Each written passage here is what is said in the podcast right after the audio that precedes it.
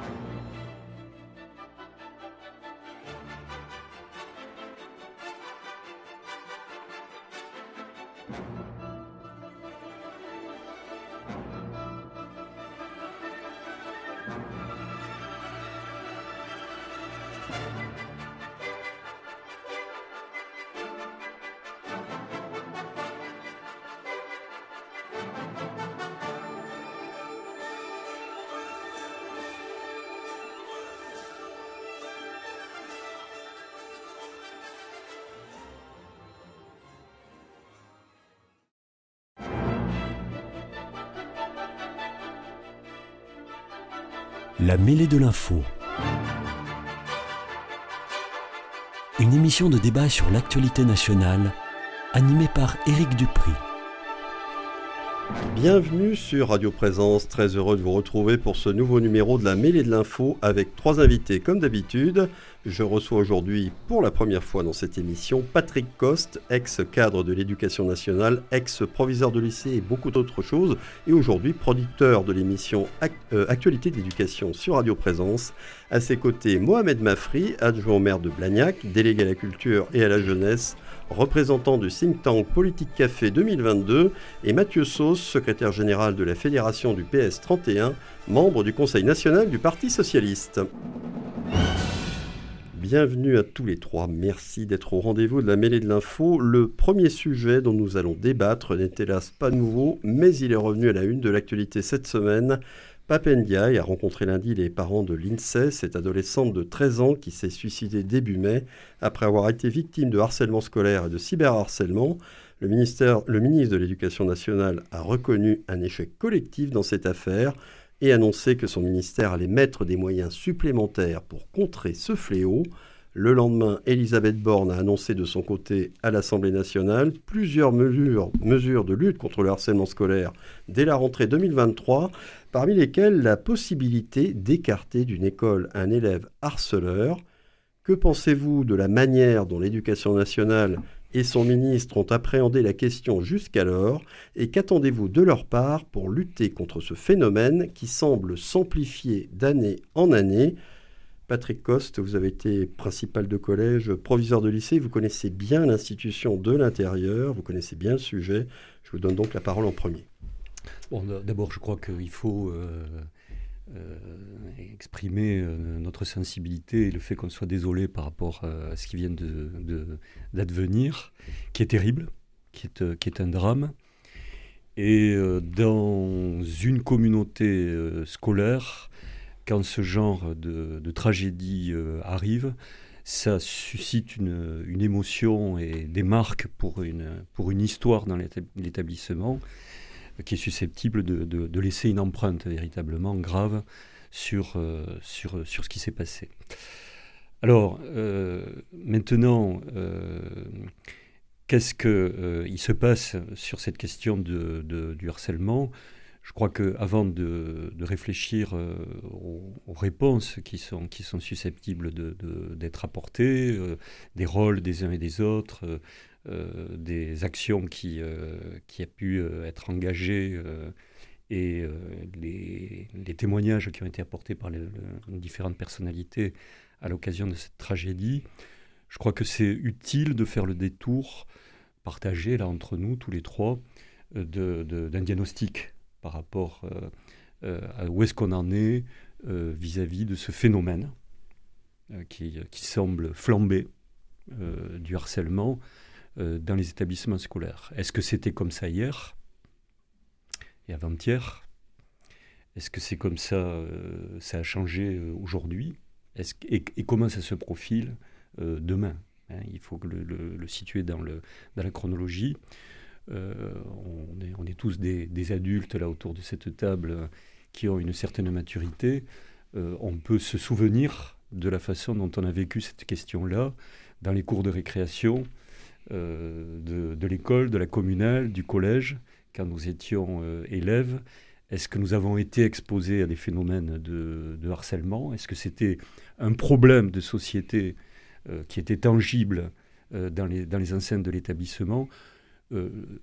Il y a bien sûr une, une cruauté de l'enfance dans les, relations. Et donc, on a vécu des mauvais moments. Euh, je, me souviens avoir été euh, frappé par, euh, par un camarade qui était plus fort que moi. voilà, donc des violences, on en a, on en a bien sûr traversé. les enfants, moi j'ai travaillé en zone sensible, il y a des relations qui peuvent être cruelles, hein, définition de, Freud sur l'enfance qu'il définit comme étant un pervers polymorphe.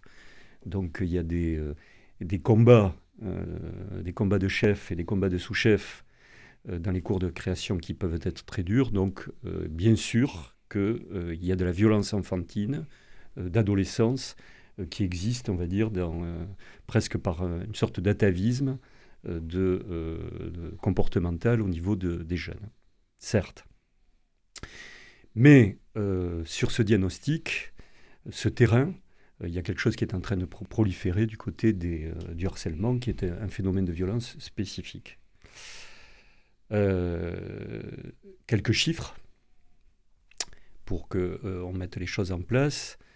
on est sur un enfant sur dix qui aurait été de fait exposé au harcèlement, ce qui veut dire que sur la population que nous avons en ce moment entre le premier degré et le collège et le lycée, ça représente un million de jeunes qui ont vécu euh, du euh, harcèlement.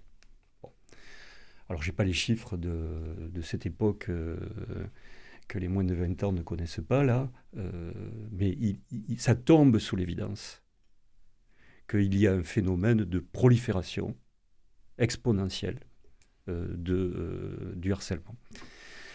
Juste sur ce diagnostic, euh, et euh, je vais m'effacer ensuite pour laisser euh, la parole aux personnes qui sont présentes ici.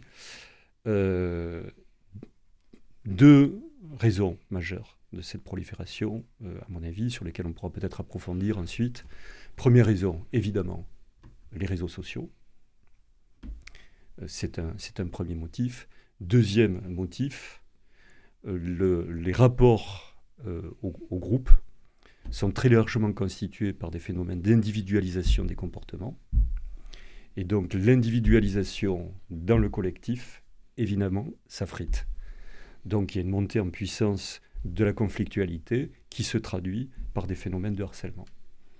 Il faudra qu'on analyse les causes de cette montée de l'individualisation ou de l'hyper-individualisme qui commence de plus en plus tôt et qui ne serait pas manifestement réfréné. Mohamed Mafri, vous, après cette première intervention, euh, d'abord, effectivement, sur les causes que vous identifiez. Euh, vous avez travaillé aussi sur le sujet, hein, on peut le préciser. Vous êtes adjoint, j'ai dit, à la culture, mais aussi à la jeunesse à Blagnac. Donc, ce n'est pas un sujet qui vous indiffère, bien entendu. Bonsoir et merci euh, pour votre accueil.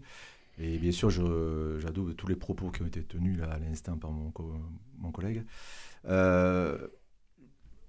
je, je, ferai le prolongement aussi avec les réseaux numériques, hein, voilà, qui est d'actualité. Il, y a, il y a plus de dix ans de ça, c'était Luc Châtel hein, qui, qui, en faisait donc les assises nationales de la lutte contre, euh, le, contre le cyberharcèlement et harcèlement déjà.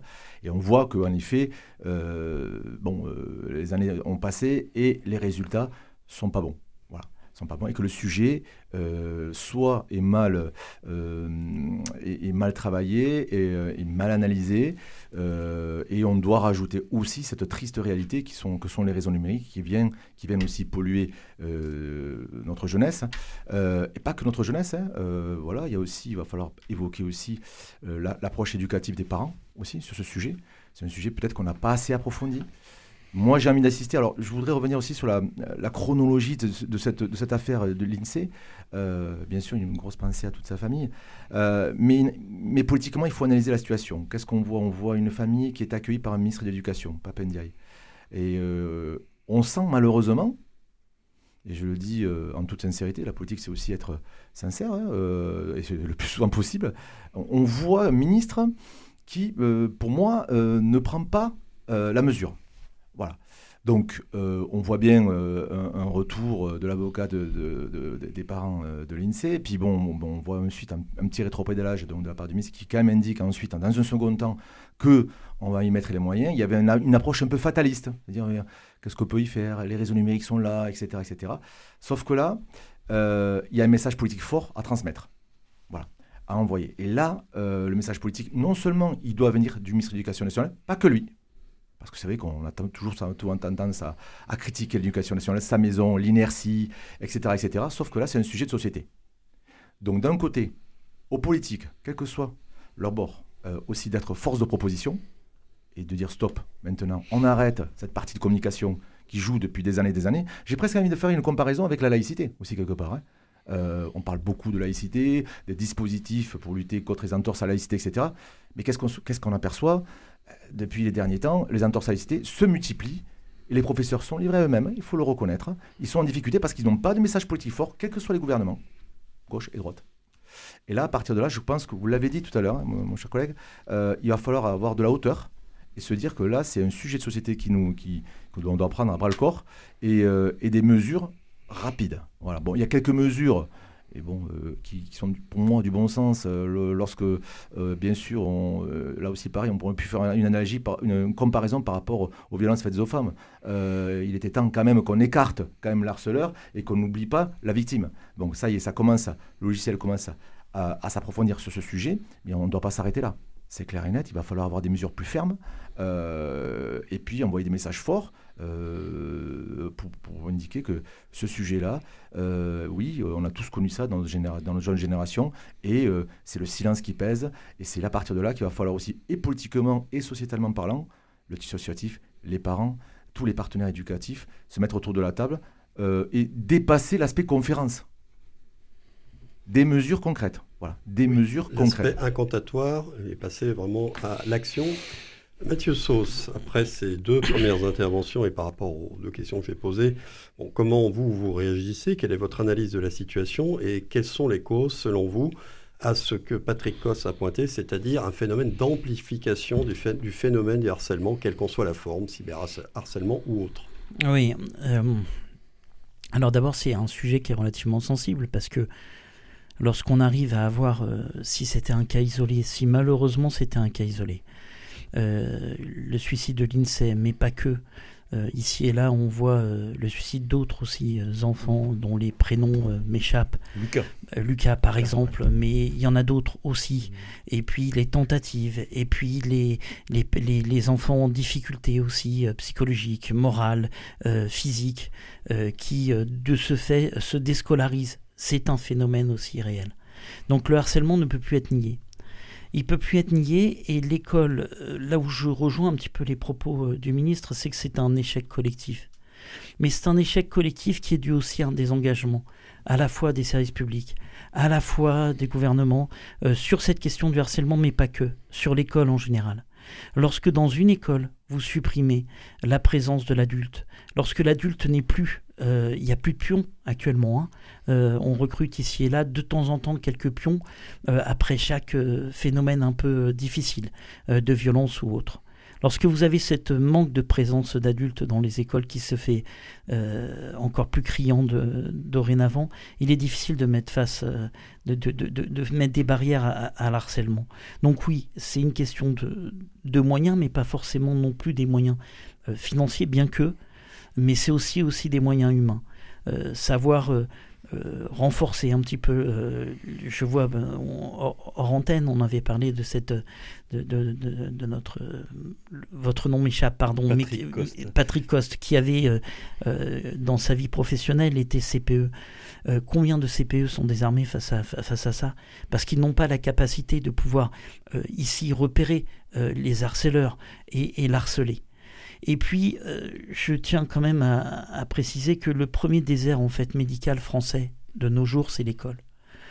lorsque vous n'avez plus euh, de cabinets. Autrefois, enfin moi je sais pas, hein, si on reprend tous nos exemples de jeunesse, euh, moi j'étais euh, scolarisé en Seine-Saint-Denis, j'étais à l'île Saint-Denis, dans une ville du 93, coincée entre Villeneuve-les-Garennes et Saint-Denis, qui est devenue célèbre parce qu'il y a l'organisation des JO momentanément, mais qui aussi était malheureusement célèbre le 93 pour porter un petit peu ce, réseau de violence.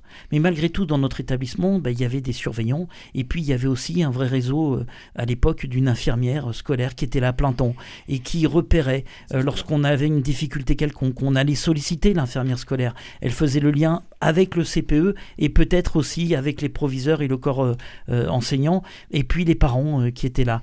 Il y avait cette possibilité-là de mettre en place à l'époque ce qu'on appelait des conseils de discipline bien tenus où il y avait une réelle implication. Mais tout ça, malheureusement, au fil du temps, au fil des années, avec ce désengagement de l'État et, et, notamment du gouvernement, là en l'occurrence depuis une dizaine d'années, mais il euh, y, a eu quand même ce, retrait de l'adulte au sein, euh, au, sein, euh, au sein du collège et au sein des lycées, et bah, vous tombez avec...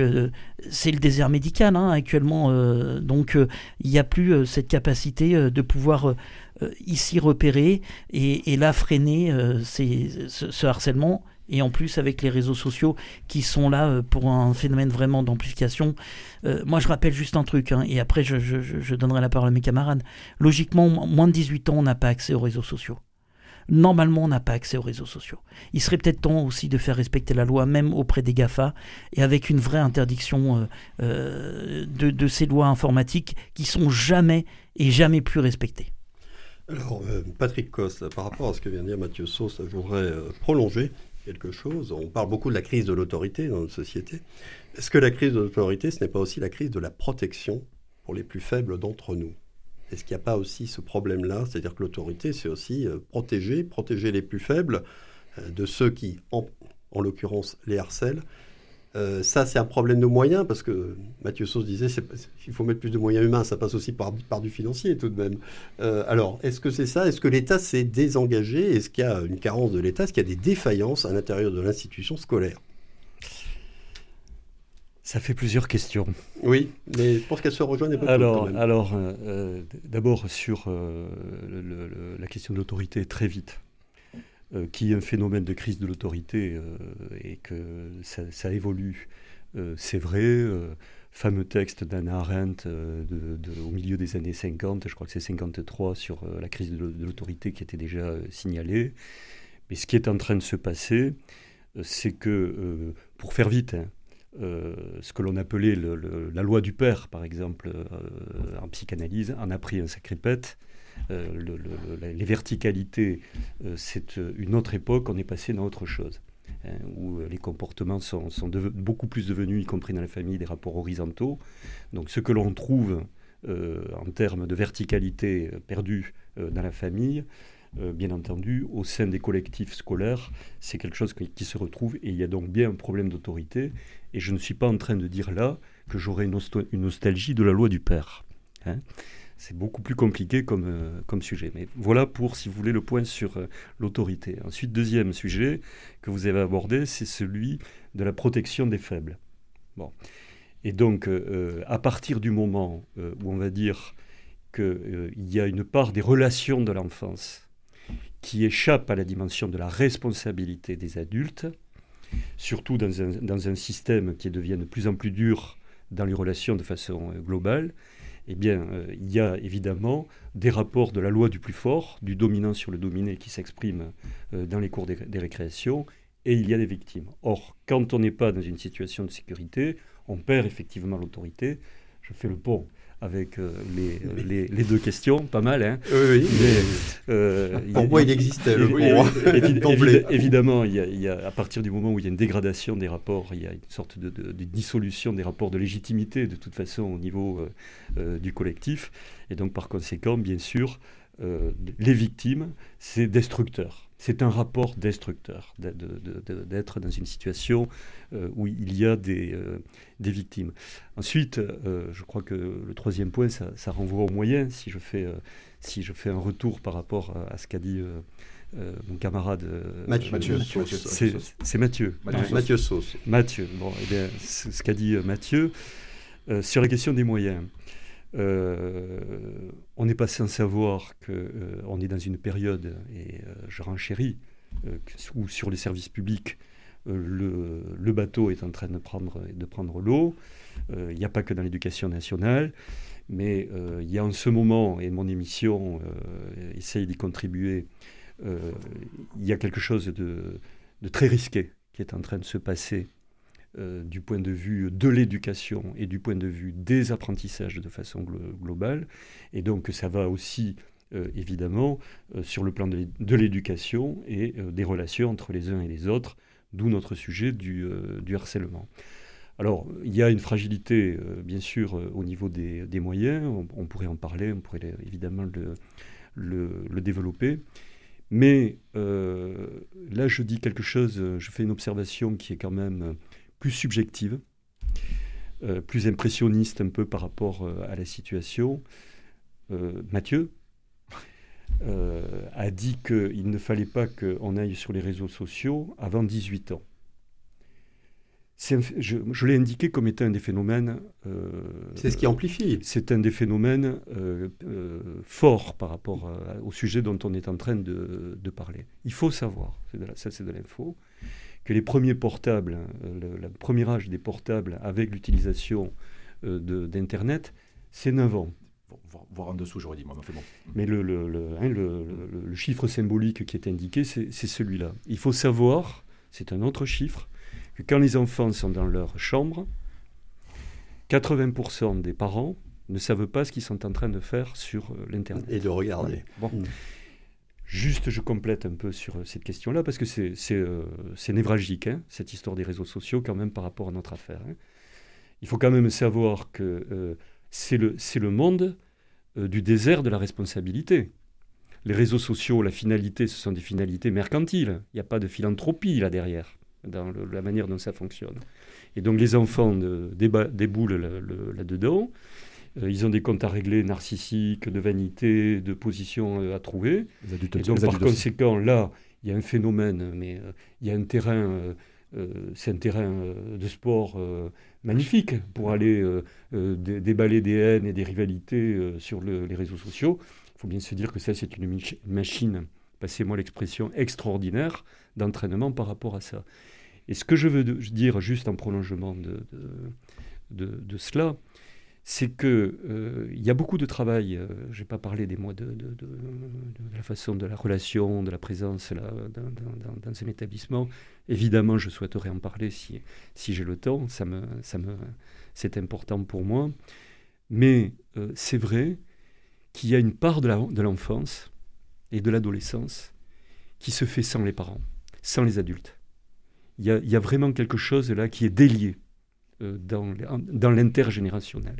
Et donc par conséquent, si on part de ma définition du pervers polymorphe de, tout à l'heure, qui est un peu initiatique sur, euh, sur ces questions-là, ben donc euh, les réseaux sociaux, machines d'entraînement, la responsabilité qui recule par, dans le lien vis-à-vis des enfants, vous avez là évidemment de, des, des, des, engrais quasiment pour euh, développer euh, la, la, conflictualité entre les enfants. Vous décrivez, c'est même une machine infernale. Euh, en tout cas, le tableau que vous en faites, c'est plutôt ça. Alors, Mohamed ouais. Mafri, sur quand même ce qui se passe aussi dans les familles, le fait qu'il n'y a plus la limite et que les parents ne savent pas ce que font leurs enfants dans leur chambre. Bon, avant, on pouvait supposer qu'ils étaient en train de lire, de jouer, on ne sait pas quoi, mais certainement pas qu'ils étaient en train de regarder des choses sur Internet qu'ils n'auraient pas dû regarder. Avant, à la télé, à 9h, c'était éteint, et puis tu allais dans ta chambre. Maintenant, on ne sait pas. Euh, j'aurais utilisé aussi comme exemple euh, dans les salles d'attente euh, des médecins où les, où les gamins entre 4, 5, 6 ans patientent avec un dessin animé portable, etc. Tout ça, on l'a tous vu. Voilà, donc on est dans cette triste, triste culture-là. J'ai presque venir, mon culture encore, je le, dis avec pincette. sur l'interdiction euh, moins de 18 ans. Alors moi, j'étais un peu d'accord avec Mathieu, il fait un temps, et je me dis quand même, euh, tout n'est pas négatif dans les réseaux numériques. Tout n'est pas négatif. Tout outil, effectivement, tout, dépend comment on s'en sert. Il faut le poser aussi, parce que bon, on parle beaucoup des jeunes, mais les adultes, ils sont aussi en proportion de temps, je crois, autant que les jeunes.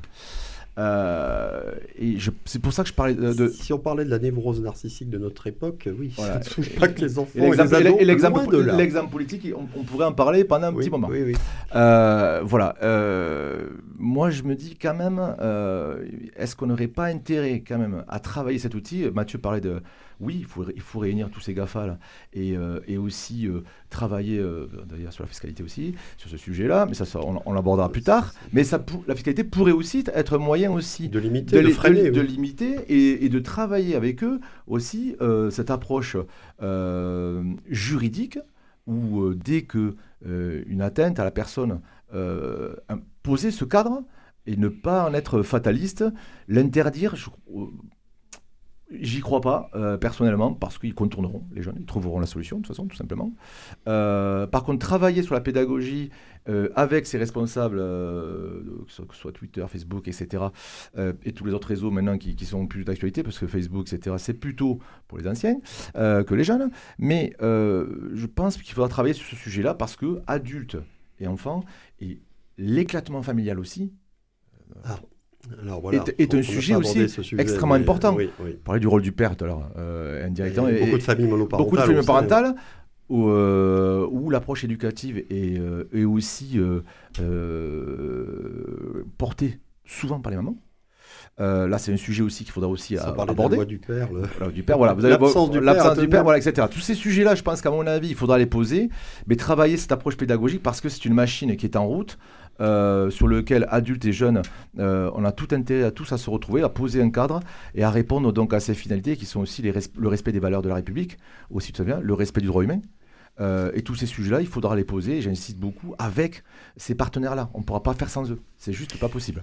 Sur, le, contenu éducatif, alors. je, et je redonne la parole à Mathieu ensuite. Mathieu, là. Ayant travaillé sur le terrain, ayant travaillé sur le terrain, euh, j'ai quand même un peu quelques perspectives de ce qu'il faudrait faire par rapport euh, à ce qui est en train de se, se, passer. Si vous voulez, au niveau des, euh, adultes, qui, il y a des adultes dans les établissements, des, assistants d'éducation, CPE, professeurs, un, encadrement. Ce phénomène de, harcèlement, où il y a quelque chose qui se passe d'une certaine manière ailleurs par rapport à la mission qu'on est en train de, faire hein, sur le plan euh, euh, des, apprentissages. Il y, a, comme une sorte d'étrangeté euh, des phénomènes de harcèlement. il faut commencer par former tous les adultes sur l'établissement. Je, parlerai des, parents. Premièrement, à être en capacité de détecter des signes. Et je peux vous dire que ça, c'est une véritable, ça requiert une véritable formation. C'est vrai pour les pratiques euh, d'addiction, où il y a euh, des indices qu'il s'agit de, détecter, mais sur le plan comportemental, il y a évidemment aussi euh, des indices d'un certain nombre de phénomènes qui se passent, mais si on a la tête dans les guidons par rapport à sa mission dans une autre direction, on ne lit pas les indices. Donc par conséquent, il y a une formation de l'observation euh, qui est à mettre euh, en place. Ensuite, quand on sait,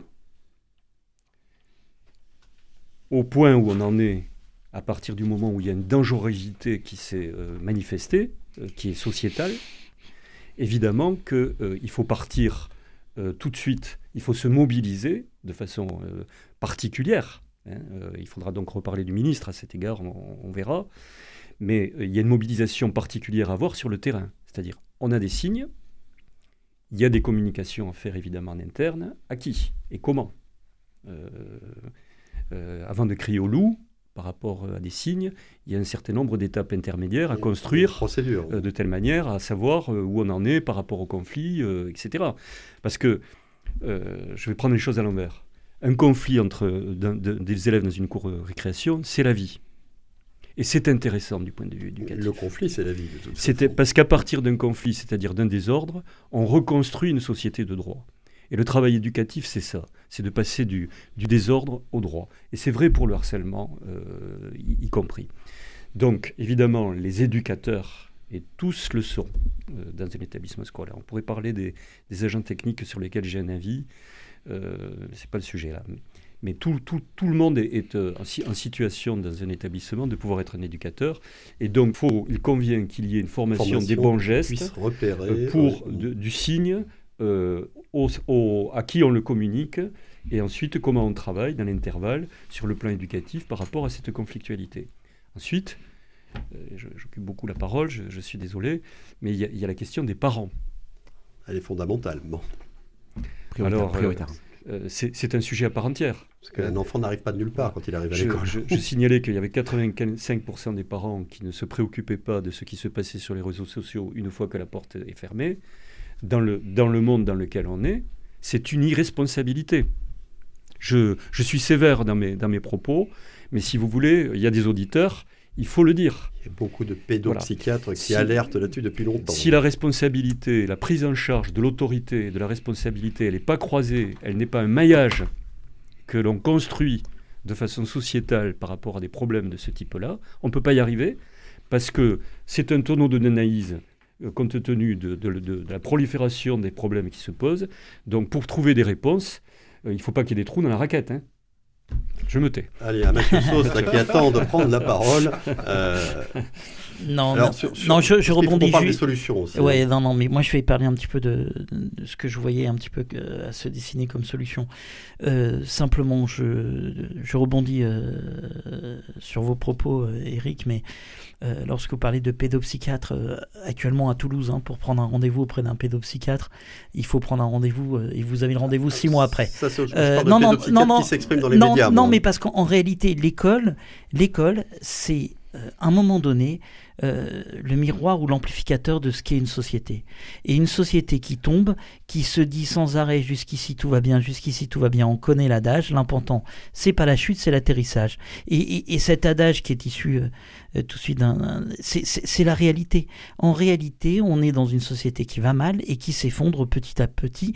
Et malheureusement, elle est aussi le résultat de choix politiques. Et, lorsqu'on parle des GAFA, on parle, il est vrai, euh, de personnes qui ont une vocation pas philanthropique, mais une, connotation commerciale derrière, et ils veulent tout de suite, euh, c'est un petit peu, vous savez, à l'époque, quand on avait parlé de, du cerveau libre pour pouvoir euh, y placer des produits, mais on en est là, on en est là.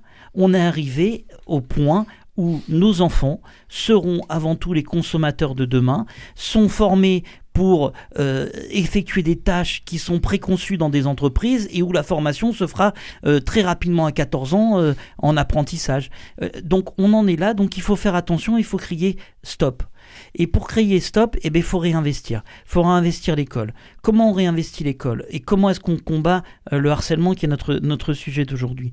Ben, On combat le harcèlement, et j'en discutais euh, avec d'autres, d'autres personnes, mais on combat le harcèlement en remettant de l'adulte. On remet de l'adulte sous quelle forme? Sous forme d'une cellule médicale, médicalisée et psychomédicale, avec des psychologues scolaires qui sont là en accompagnateur, qui permettent de, euh, ici et là, euh, remarquer la personne harcelée et remarquer l'harceleur. Parce que l'harceleur est peut-être aussi un, ancien harcelé qui harcèle de son tour. On, est toujours sur, ce, sur ce, cette chose. Lorsque, lorsqu'on arrive au fait et qu'il doit être qualifié juridiquement, c'est déjà trop tard. C'est déjà trop tard. On a euh, ici un enfant qui est perdu et qui aura besoin d'un soutien psychologique long, long-termiste, et un autre qui a un, harceleur, et potentiellement, pourquoi pas, et malheureusement la passerelle est rapide, un futur délinquant potentiel. Donc on en est déjà au phénomène trop tard. Il faut agir avant et en amont. Et lorsque vous avez des classes, euh, je me bats moi actuellement pour des non-fermetures de classes en école primaire, parce que mes enfants sont en primaire, mais c'est l'équivalent aussi au collège avec la suppression euh, de, de de, professeurs.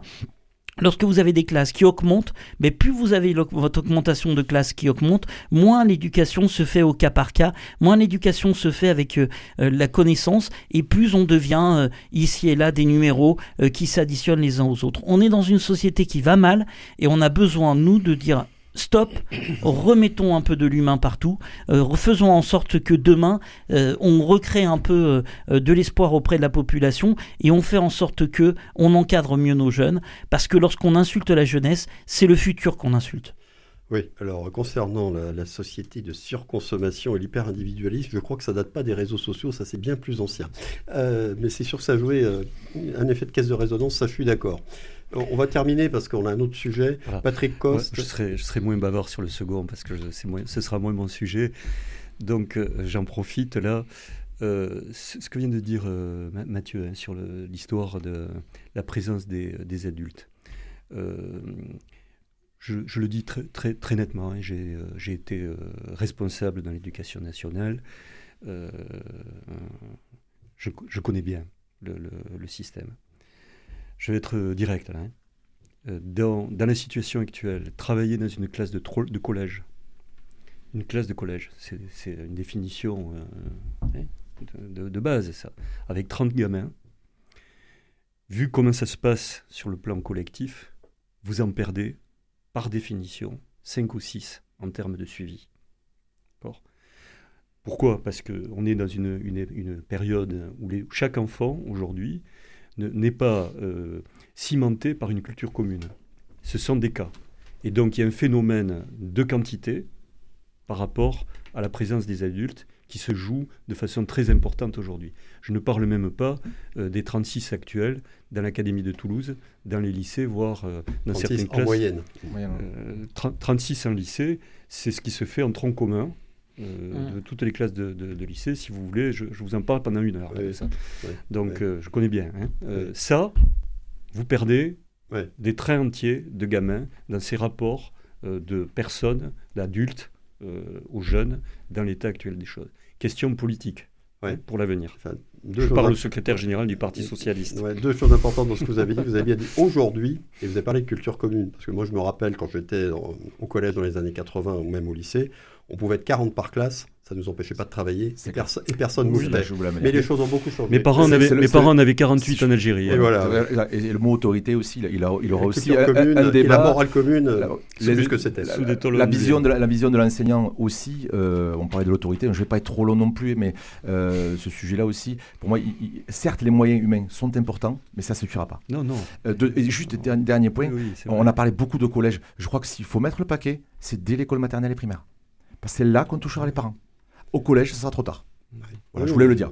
Une politique de prévention, c'est une politique de territoire maillée entre les parents, les associations, l'école. Et c'est tout un pilotage global qui doit se structurer, où par exemple, on doit apprendre aux enfants à dire non, et cette structuration de dire non, c'est quelque chose qui se construit avec des concepts et sur un processus éducatif sur des années et un espace. Et juste, si, si vous me permettez juste de rajouter ça, dans l'affaire euh, l'INSEE, mais dans d'autres affaires aussi, on retrouve un corps, euh, enfin, la direction en tout cas des établissements qui n'a pas pu, euh, enfin, qui n'a pas su comment réagir. Pourquoi? Parce que ben maintenant vous êtes noté aussi sur euh, votre établissement, comment est-ce qu'on en parle, etc.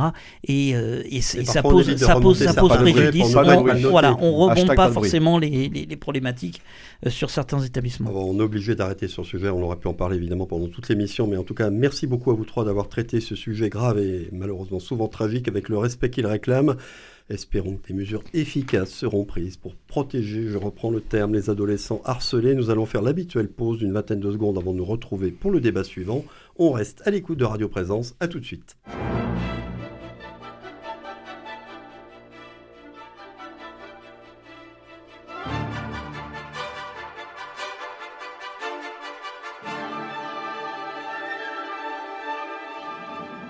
La mêlée de l'info, Éric Dupri.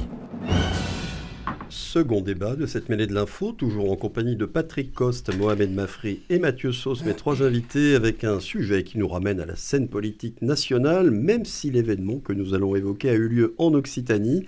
Le week-end dernier se sont réunis à Montpellier les membres de la gauche non NUPES, je vais employer ce terme qui va peut-être pas plaire à Mathieu Sauce, que certains observateurs ont même désigné comme anti-NUPES. La plupart étaient issus du Parti socialiste, dont plusieurs figures de cette formation, Anne Hidalgo, Carole Delga, Benoît Hamon, Nicolas Mayer-Rossignol ou Bernard Cazeneuve. Ce dernier était lui présent via une intervention par vidéo. Qu'est-ce que vous avez retenu des différents discours tenus lors de ce rassemblement? Et estimez-vous qu'il y a un espace politique et une attente des électeurs pour une gauche autre que la NUPES, voire une gauche anti-Mélenchon, comme on a pu aussi l'entendre. Mohamed Mafri, est-ce que vous vous reconnaissez dans cette gauche-là?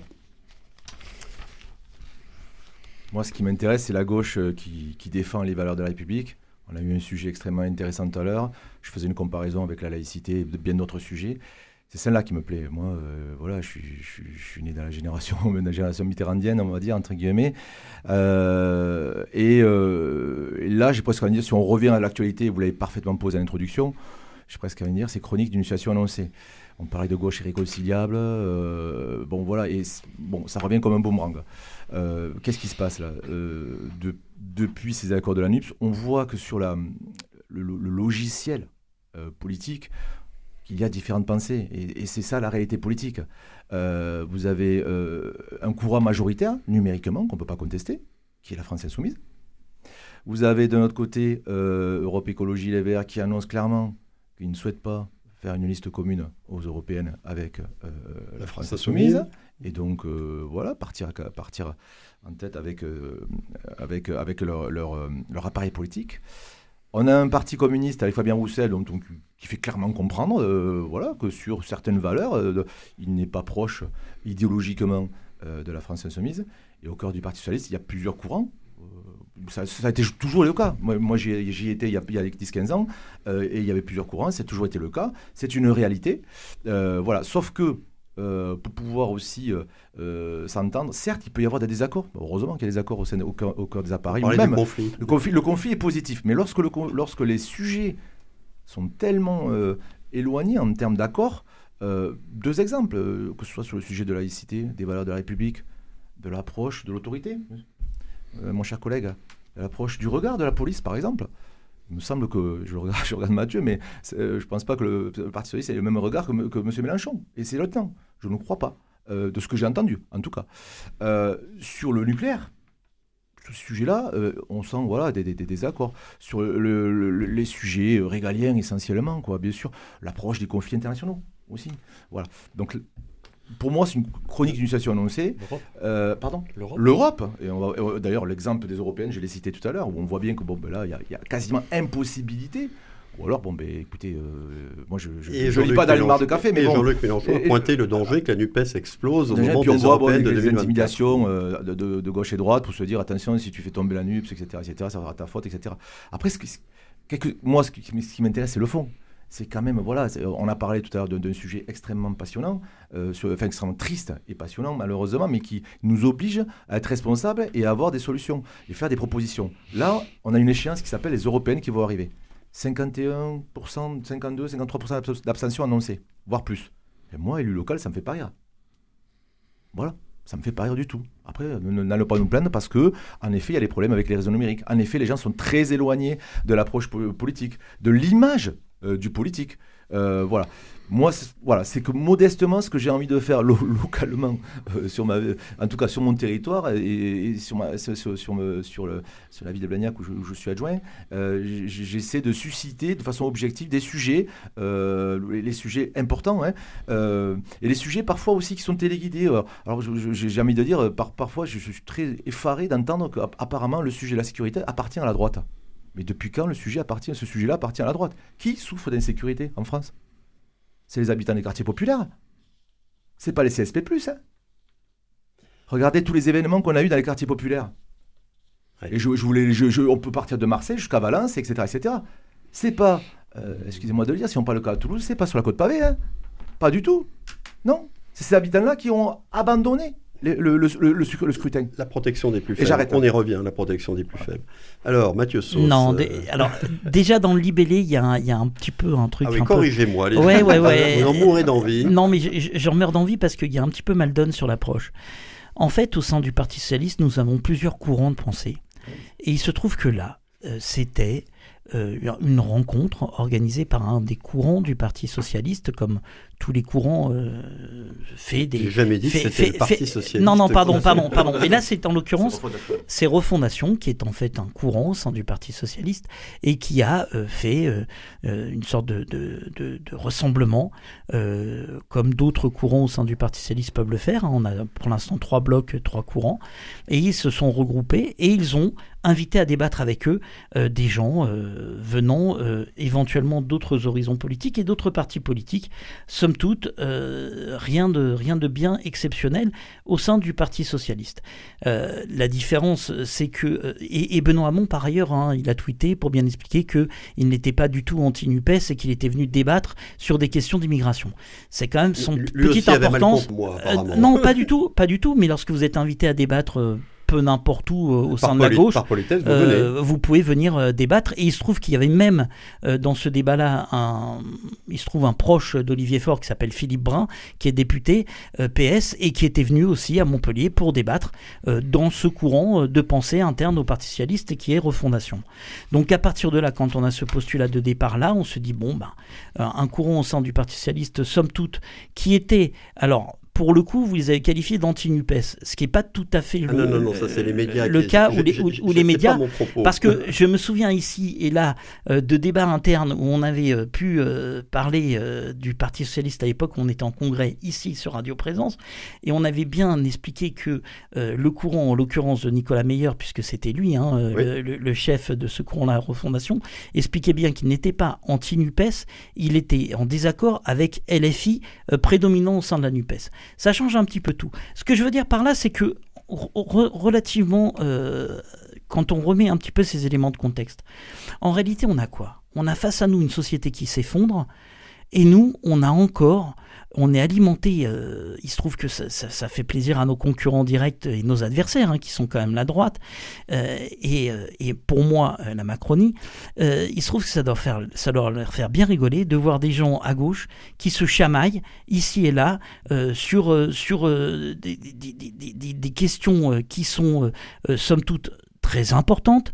mais où en réalité euh, euh, le fond commun et le socle commun est réel. Euh, donc les gens se, chamaillent, moi je crois, enfin sans déconner, par rapport à, ce qui nous attend comme défi, que ce soit les défis climatiques, les défis sociaux. Moi, avant-hier, j'étais encore dans la rue pour manifester contre la réforme des retraites.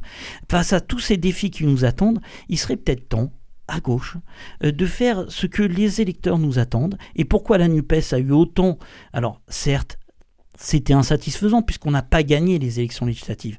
Mais on a fait des scores qui nous permettaient, nous, PS, venant de 1,7%, de s'extirper complètement et, d'arriver à avoir des députés euh, socialistes. Il se trouve grâce à cette structure et cet accord électoral qu'a représenté la NUPES. Il serait peut-être temps à gauche de recréer un petit peu cet espoir et cet élan qui fait en sorte que, face aux défis qui nous attendent, nous sommes en capacité de trouver des solutions et de fédérer le peuple de gauche. Il faudra se souvenir quand même euh, qu'on a une élection majeure à gagner qui est 2027. Euh, et cette élection-là, en 2027, eh ben, c'est aussi l'apprentissage de l'unité euh, de la gauche, c'est l'apprentissage aussi, c'est en discutant ensemble hein, qu'on arrive à faire en sorte que les ponts se fassent, et c'est pas en méprisant l'autre, en le montrant du doigt pour X bonnes raisons potentiellement ou X raisons.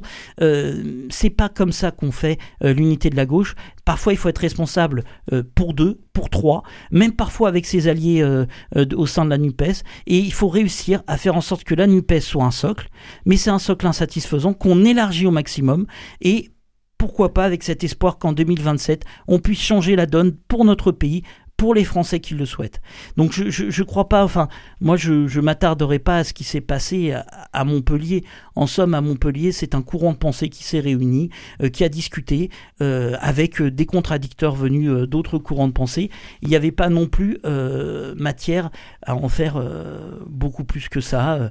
voilà, une réflexion globale. Moi, j'ai beaucoup espoir dans le futur. les européennes, c'est un autre sujet parce que la question de l'Europe a toujours été euh, vue euh, dans des prismes différents en fonction de là où on se trouvait sur l'échiquier politique à gauche. Euh, il y, a, ici et là, et même à droite, hein, même à droite. Moi, je vous rappelle Maastricht, je vous rappelle d'autres tendances quand même, même ne serait-ce qu'en le traité européen de 2005, il y avait des gens de droite associés aux gens de gauche. Il y a, il y a, quelque chose qui, qui, est clivant et qui fait en sorte que on puisse avoir une appréciation un, peu différente sur l'Europe. Moi, je souhaite qu'à l'Europe, il y ait un accord au sein des socialistes, au sein de la NUPES, au sein des Verts, qu'on trouve un, point, un point commun et un point d'ancrage qui nous permettrait d'arriver ensemble aux élections européennes. Si c'est pas le cas, il n'y a pas la mort d'homme et il n'y a pas l'impossibilité pour le futur d'inscrire une page commune pour la France, ça je le crois. En tout cas, ce que je retiens de ce que vous dites, c'est qu'à gauche, il faut se concentrer sur ce qui rassemble et éviter les chamailleries un peu de cours de récréation. Bon. Non, je dis que la page peut se tourner aussi. Oui. Euh, Patrick Coste, alors, vous, je ne l'ai pas dit, mais vous, êtes, vous avez plutôt une sensibilité de gauche. Oui. Euh, donc, vous avez suivi mais ce, soir, ce, soir, euh, on va dire, je parle en citoyen. Alors, Bien sûr, et pas en militant. Et pas, et pas en militant. Bon, alors, simplement, ce que, ce que, ce que je peux dire, moi, en tant que citoyen, euh, vous avez dit que vous, aviez, vous étiez la génération Mitterrand. Moi, moi mon mentor, c'était, c'était Rocard pendant très. c'est mon mentor, c'est la génération. Et, Rocard, je vous rejoins pour le, mentor. Si vous voulez, bon, et aujourd'hui, euh, subjectivement, euh, et je crois que je ne suis pas le seul, je, me sens un peu orphelin de cette, de cette, de cette histoire. Et de cette pensée, de, ce courant de, pensée à gauche. Et de ce courant de pensée. Alors, il y a évidemment euh, par rapport à ce qui s'est passé au niveau du Parti socialiste euh, en termes de chiffres, euh, une bérésina qui, a été traversée. je comprends tout à fait, pour prendre un, concept qui est à la mode de Gramsci, qui est des compromis historiques hein, entre la NUPES et le Parti socialiste pour reconstituer des rapports de force à gauche dans un moment où ils ont énormément de, de mal à se tenir. Alors ensuite, ben, c'est toute la difficulté de, l'exercice. Qu'un compromis euh, historique, il ne faut pas que ce soit un strabisme divergent. Donc, euh, par conséquent, il faut quand même arriver à composer euh, une définition d'un projet de société qui rassemble et qui entraîne un certain nombre de suffisamment de monde derrière cela. Alors, moi, ce que je souhaite, hein, c'est qu'il y ait vraiment un, travail de pensée et de, et de, perspective euh, qui nous présente des projets forts avec euh, suffisamment pensé pour qu'ils soient fédérateurs. Euh, l'orphelin que je suis aurait besoin, ne, ne, serait-ce qu'on vienne occuper cette chaise vide par rapport au contexte dans lequel on est. Voilà. Parce que l'alternative dans laquelle nous sommes, c'est le, néolibéralisme à l'œuvre euh, dans le pilotage de la société, dans le pilotage de la société dans laquelle nous sommes en ce moment. On pourrait euh, en parler, mais je pense qu'ici autour de la table, euh, il, y aurait, il y aurait de toute façon un consensus, donc ce serait un peu triste entre nous. Mais si vous voulez, l'alternative ensuite derrière ça, elle est très grave. Mmh. Donc il y a une sorte d'état d'urgence du compromis historique de constituer un, rapport de projet. Et je remercie M. Cazeneuve et euh, ceux qui se sont réunis euh, dernièrement d'avoir fait cette tentative, parce que nous avons besoin de ces expressions-là. Hein. Euh, voilà quel est mon sentiment. J'ai un grand respect pour, les, pour la représentation politique euh, et je ne serai pas parmi les abstentionnistes. Je le dis aussi à ce micro parce que ce sont des gens qui, qui œuvrent pour faire avancer la société, pour tenir les rênes de, de, ce qui se passe et que malheureusement, là, il y a une délégitimation, une dévaluation du rapport aux politiques. Il faut savoir y revenir. Ça fait partie aussi de la responsabilité. Mohamed Bafri, par rapport à ce que dit Mathieu Sauce, vous pensez qu'à gauche, on peut se rassembler vraiment sur les sujets de fond et oublier bon, des sujets que Mathieu Sauce considère comme secondaires, peut-être des querelles de personnes oh, aussi. J'ai pas dit secondaire. Non, il a pas non, non, secondaire par rapport à l'urgence, si, il y a une hiérarchie dans les priorités. mais. Euh,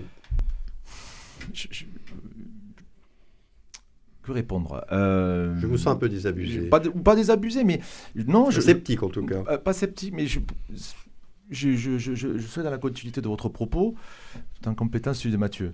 Euh, oui, euh, il, faut, euh, il faut pour moi, il y a une petite chaise vide au niveau du, logiciel de la gauche. Et oui, il y a, besoin d'une gauche forte. Voilà. Moi, je le dis sans, sans complexe. voilà. bon. Ensuite, et je peux pas m'empêcher de penser. Gauche forte, c'est une gauche rassemblée. Faut, voilà, oui, faut, rassembler, mais, mais il n'empêche, on peut pas se euh, rassembler si, en effet, euh, on, joue, on joue au trapéziste ou on joue euh, à l'équilibriste. Et je crois que, comme une constitution, il faut quand même des, des valeurs communes. Quoi. tout à l'heure, j'ai cité quelques exemples qui sont quand même parlants. Je veux dire, moi, j'aurais aimé les minorer, mais je ne, je ne peux pas.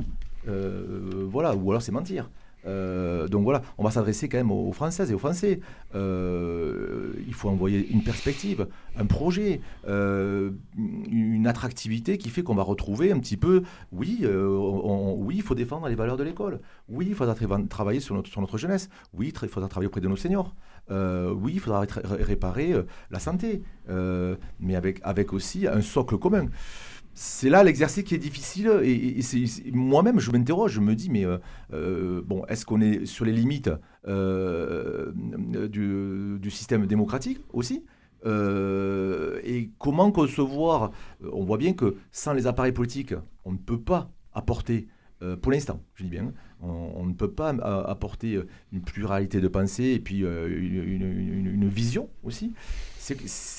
Et les appareils sont, encore une fois maître du jeu. Euh, euh, et, à partir de là, c'est très compliqué de pouvoir aussi, je pense encore une fois, c'est 53-54% d'abstentionnistes. je me dis, et, cette vision qu'ils ont tous et toutes de la politique, avec la violence qui, qui, euh, qui, qui, qui, est comme réponse aux élus, tristement. Voilà. Euh, donc, oui, ce sujet-là, euh, il, mérite réflexion. En tout cas, moi, ma, ma, passion, si je, si je fais de la, de la politique locale, c'est aller, aller convaincre, d'aller voter, hein, tout simplement, et, et d'aller d'aller s'investir aussi. politiquement, soit via un appareil politique, soit via un mouvement associatif, mais en tout cas s'investir. quoi. Je, moi, je fais chose pour terminer. Oh, ouais, ouais, je, encore. Je, vais aller euh, euh, extrêmement vite. Euh, Mohamed disait euh, qu'il se réclamait de Mitterrand. Euh, pourquoi pas? Génération, génération. génération Mitterrand, 10 mai 81, c'était il n'y a pas si longtemps, on a fait son anniversaire. Pensez-vous qu'à l'époque, Mitterrand qui fait un accord avec le PC, pensez-vous qu'à l'époque, il n'y ait pas eu quelque chose à gauche dans la construction du pourquoi le 10 mai 81 Pensez-vous, ne pensez-vous pas à l'époque les débats qui devaient alimenter au, sein de la gauche euh, entre, entre cette alliance euh, qui était une alliance euh, intéressante puisqu'elle a permis la victoire mitterrandienne? Moi, je crois que la gauche sera forte si elle est unie, que cette, unité se fera par des compromis, certes, les compromis se feront de tous les côtés, c'est indispensable si on n'est pas en capacité euh, de s'asseoir sur quelques euh, euh, ici et là et de mettre nos forces ensemble et de s'asseoir ici et là éventuellement sur des conceptions qu'on aurait, parce que attention, hein, entre les images qu'on se fait de l'autre et lorsque moi ça fait déjà un petit moment que je débat quotidiennement mais presque au sein de la NUPES, je peux vous assurer qu'on a plus de ponts qui nous allient à gauche euh, que, euh, que, que, de, que de fractures. Oui, effectivement, je pense qu'entre Mohamed Mafri et, et Mathieu Sauce, il y a quand même une vision un peu différente de la situation, des, des possibilités de faire des ponts, justement. Fin du 118, excusez-moi, je suis obligé de terminer l'émission, fin du 118e numéro de la mêlée de l'info. Merci à tous les trois d'en avoir été les invités, et merci en particulier à Patrick Coste, qui a fait ses débuts dans cette émission, brillant, ma foi. On a entendu les noms de, de Freud, de... Ça fait du bien. Et voilà. Anna Arendt et Gramsci. Voilà, et Gramsci, puis Antonio Gramsci. Merci à Coraline Camebra, qui a la régie technique et à la réalisation. Podcast disponible dès maintenant sur le site de Radio Présence. À jeudi prochain. Excellent week-end à tous.